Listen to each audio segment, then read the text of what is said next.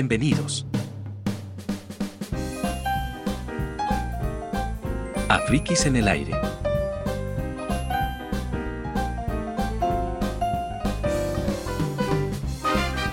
Conducción, Javier Roel y la música de intro, Enrique Roel. Hola, bienvenidos a Frikis en el aire, un nuevo, una nueva temporada, la temporada 5 ya de Frikis en el aire, y también un nuevo episodio después de muchos meses que grabamos más o menos en marzo. Entonces, pero antes de todo voy a saludar a mi amigo y compañero Sermin. Hola Sermin. Hola Javier, ¿cómo estás? Bueno, volvemos a este nuevo, nueva temporada, como dijiste, y un nuevo episodio para ver un par de cosas nuevas va a haber en esta temporada, ¿o no, Javier? Sí, aparte de las noticias, de la tecnología, del maravilloso mundo de Linux, de los sistemas operativos, del hardware, software, etcétera, etcétera. También vamos a hablar de películas y también vamos a hablar de series, vamos a hablar, perdón, de series y también vamos a hablar de libros. Así que va a estar mucho más variado esta temporada en comparación a las anteriores. La temporada 1 y 2 fueron temporadas que no están en, en eh, subidas a las plataformas, fue las primeras, los primeros capítulos de, de Frikis, donde había personajes como eh, Freck en su momento. Entonces, esas fueron las primeras temporadas. Después, bueno, se sumó Sarmin. Y ahora vamos a hacer, eh, vamos a hacer esta quinta temporada con eh, noticias eh, sobre también sobre el maravilloso mundo de la tecnología, pero también sobre el mundo de las series, películas, como dije anteriormente, y también el mundo de los libros. Así que bueno, eso, Sarmi. Vamos a empezar. Quiero compartir con vosotros, ustedes, una noticia que salió muylinux.com y acá habla eh, J. Y acá hace una fuerte crítica sobre el Ubuntu Software. Y acá dice, muy enfadado, eh, y dice, Ubuntu Software sigue siendo un desastre. Un quiero y no puedo que lastra la experiencia del usuario. Y acá explica todos los inconvenientes que tiene Palmeirol en lo que es eh, con el software, con la gestión del software de, Ubuntu. Y él explica acá en un momento que cuando instala eh, este nuevo LTS 22.04, él actualiza el sistema apenas inicia la primera vez el escritorio con todas las actualizaciones pendientes que tiene el sistema. Pero ¿qué pasa? Cuando entra después al Ubuntu Software, falta que no actualizó todo. Cuando el sistema ya le avisó que estaba actualizado, pero no. No actualizó todos los paquetes Snap. Que dentro de esos paquetes Snap, que tiene mucho Ubuntu, pero dentro de esos paquetes tiene Firefox, que no fue bien visto por muchos usuarios porque dicen que es mucho más lento, no tiene la rapidez que tenía que, tiene eh, el Firefox en los repositorios o los puntos dev. Entonces, y él lo vio como que como no lo notificó el sistema a estas actualizaciones, que él tuvo que entrar manual y ver las actualizaciones para instalar este, estos paquetes Snap que son importantes sobre todo navegadores que de seguridad. Entonces le molestó mucho esto a Meirol. Y después, bueno, habla de, lo, de la gestión de paquetes de, Ubuntu Software que no, no le gusta. Eh, es como que se enfoca mucho a, a, los Snap y no tiene mucho soporte, por ejemplo, en el Flatpak, etcétera, etcétera. Y acá, bueno, tiene eh, un, una especie de, eh, de enojo con, con Canonical por, por no fortalecer este, este, esta gestión de software y obviamente poner sus intereses por encima de lo que quieren los usuarios. Así que una importante nota que salió muylinux.com con su página renovada, muy lindo la verdad, así está más parecido a sus páginas hermanas como muycomputer.com eh, o muycomputerpro.com que pertenece a todo en el, mismo grupo digital. ¿Qué opinas de esto, Sarmín, de la nota? Bueno, acá hay varias cosas que J. Palmeirol de Muy Linux dice sobre bueno, lo que es la gestión de software de Ubuntu que se centra Canonical mucho en sus snap que, eh, que no da a elegir muchos a los usuarios el poder instalar por ejemplo en formato .dev o .snap, que viene muchas cosas por defecto, por ejemplo Firefox en esta versión con Snap y hay muchos usuarios no le gustó. Así que tiene algunas cosas eh, canonical que a Pomeirol y a muchos usuarios, porque no es solamente J. Pomeirol, sino muchos usuarios, piensan que Canonical quiere imponer los snaps a todo, eh, eh, a todo, sin importar la opinión de los usuarios. Eso es lo que dice acá Paul Meirol. ¿Y qué pienso yo sobre esto? Canonical sabemos que hizo mucho por el mundo de Linux, eso lo sabemos. Eh, Ubuntu dio un, importante eh, fortalecimiento. Fortaleció mucho a lo que es la, Linux en general, desde que nació del 2004 hasta ahora. Eh, y obviamente su distribución. Canonical quiere que su distribución sea como Canonical quiere que sea.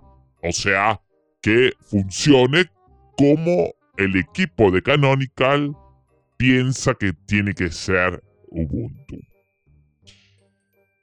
Pero, ¿esto está bien o mal? Yo no lo veo mal porque es su distribución. Yo creo que si no te gusta la distribución de Ubuntu, hay miles de distribuciones muy buenos como Linux Mint, que está basado en esta base de Ubuntu, KDE Neon en el caso que te guste mucho los entornos de KDE Plasma.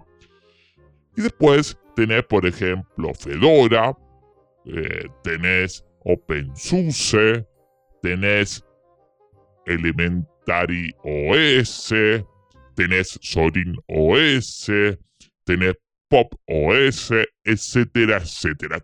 Y obviamente Debian, que también tenés tanto las versiones estables como la versión inestable.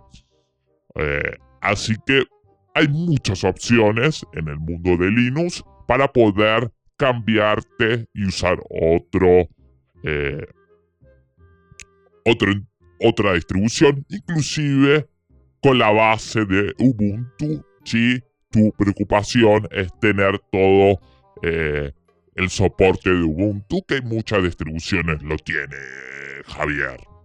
Exactamente, exactamente. Sí, eso de distribución. Hay mucha gente que, si bien es mucha es su distribución, no le gusta la actitud de Canonical de no darle el soporte de los Flatpak a los usuarios, no es darle esa opción, porque es como que rompe esa filosofía del mundo Linux que eh, cuanto más, más fuentes de software, mejor para la comunidad, etcétera, etcétera. Yo creo que eso le molesta al, a, la comunidad de Linux, o parte de la comunidad de Linux, eh, esta actitud que toma Canonical sobre eh, lo que está haciendo con la gestión de software. Esto está claro. Esto es mi opinión. Pero tenés razón, este tema del.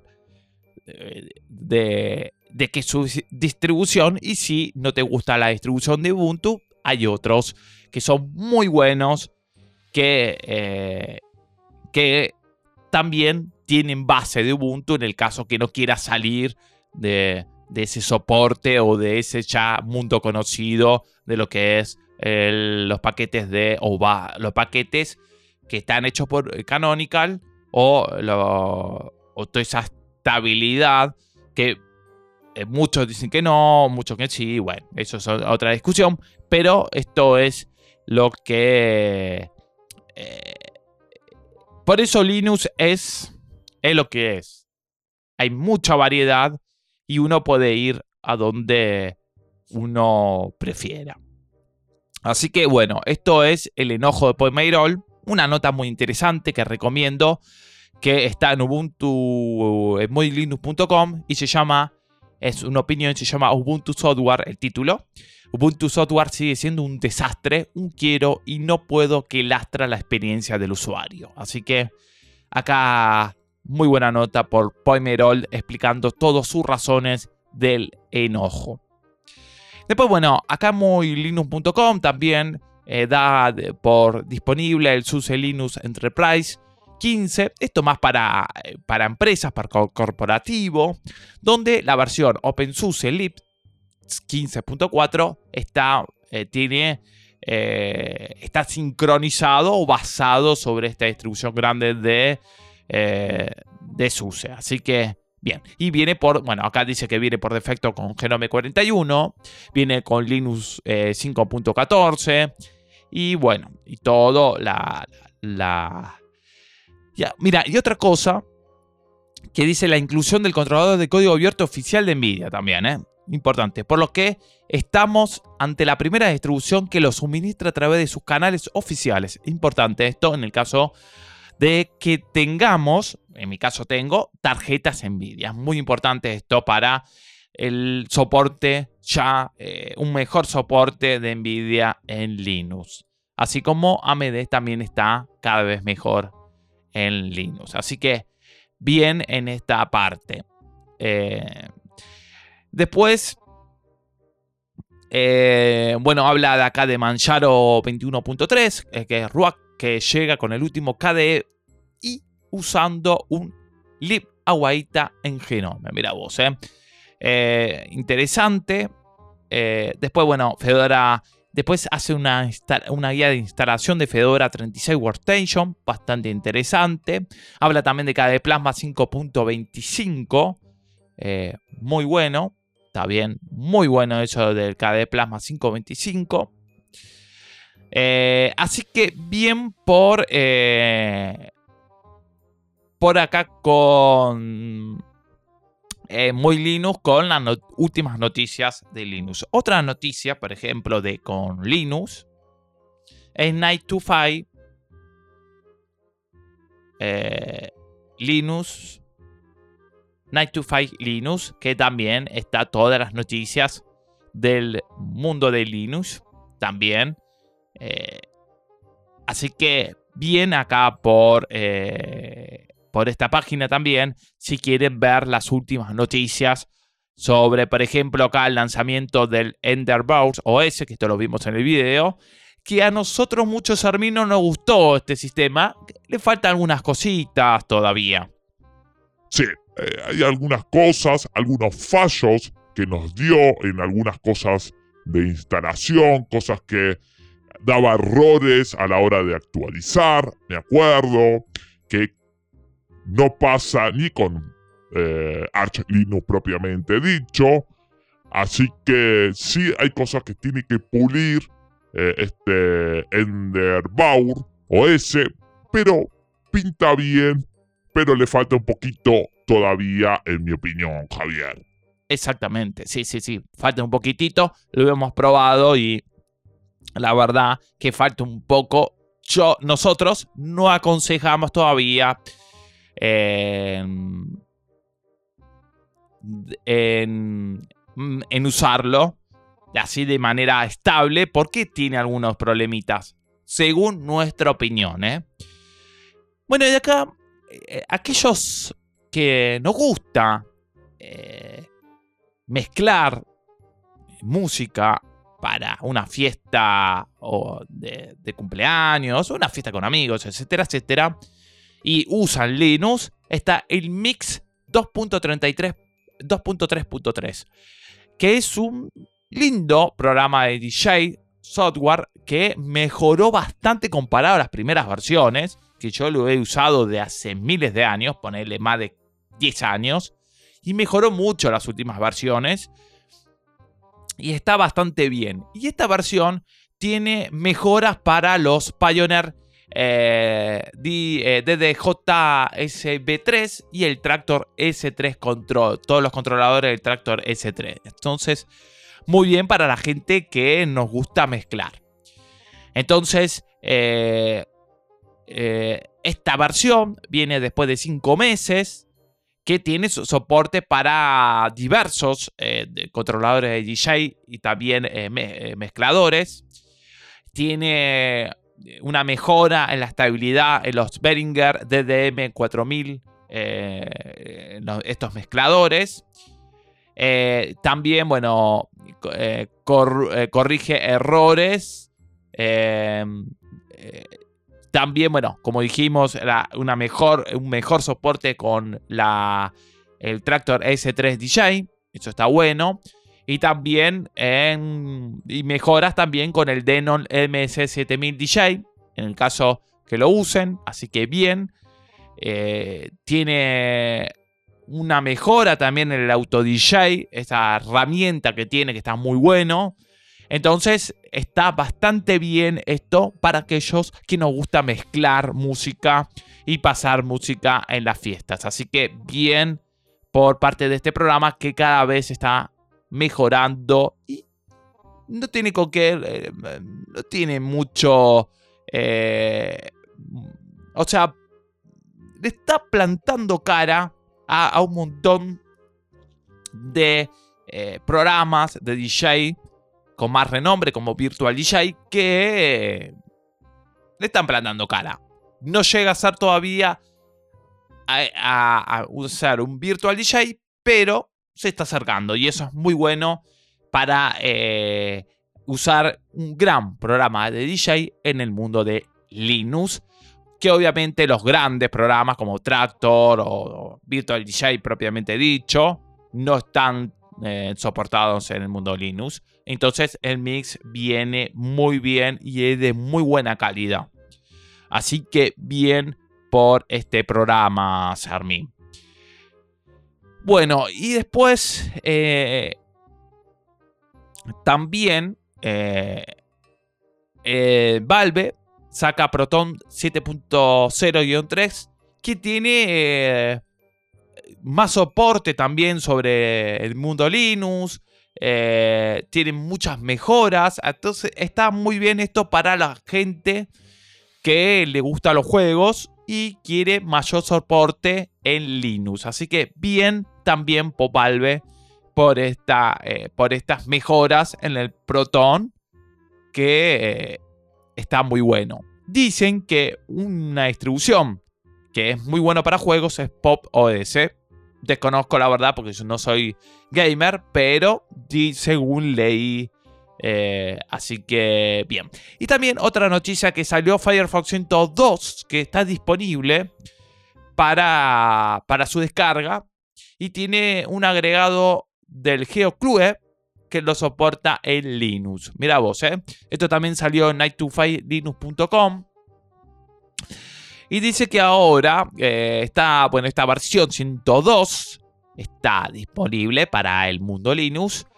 Que dice que, bueno, eh, es de código abierto. Sabemos que Firefox, que ya tiene eh, muchos años, ya está en su versión 102. Yo lo usé desde, la versión, ni siquiera estaba en 1.0 cuando se llamaba eh, en Mozilla eh, Phoenix y después se cambió a Mozilla eh, Fiber. Así que lo conozco desde hace muchísimos años y ahora está en la versión 102 Firefox.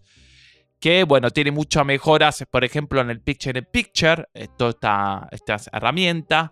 Eh, tiene, le agregan soporte para los subtítulos y también todo lo que son los caption para, por ejemplo, para Daily Motion o Disney Plus o Hotstar o Fumination, HBO eh, Max, Sony L, LIB, Tube Video, Stream Service y muchas, eh, muchos soportes más, así que bien acá. Y también para desarrolladores agrega soporte de filtro para, para todos los estilos, eh, los estilos, el editor de estilos, en las pestañas. Así que bien para los desarrolladores.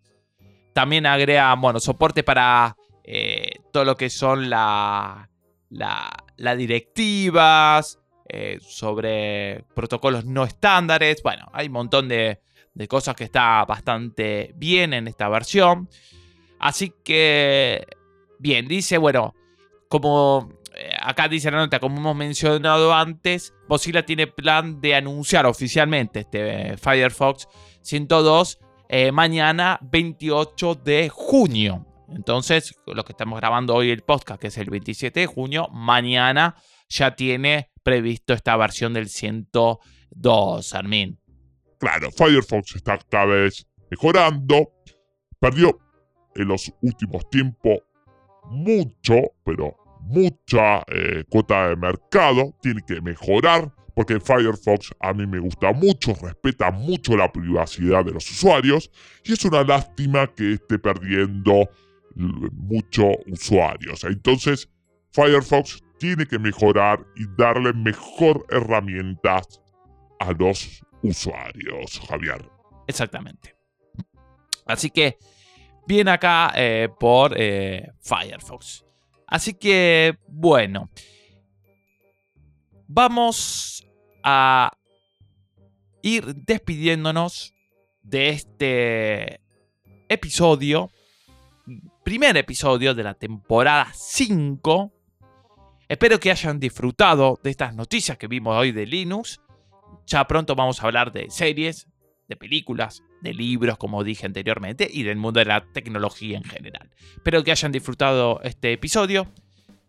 Eh, eh, estamos en Frikis en el aire en Instagram y también estamos en arroba Frikis en el aire en Twitter para poder eh, comunicarnos, eh, se pueden comunicar con nosotros.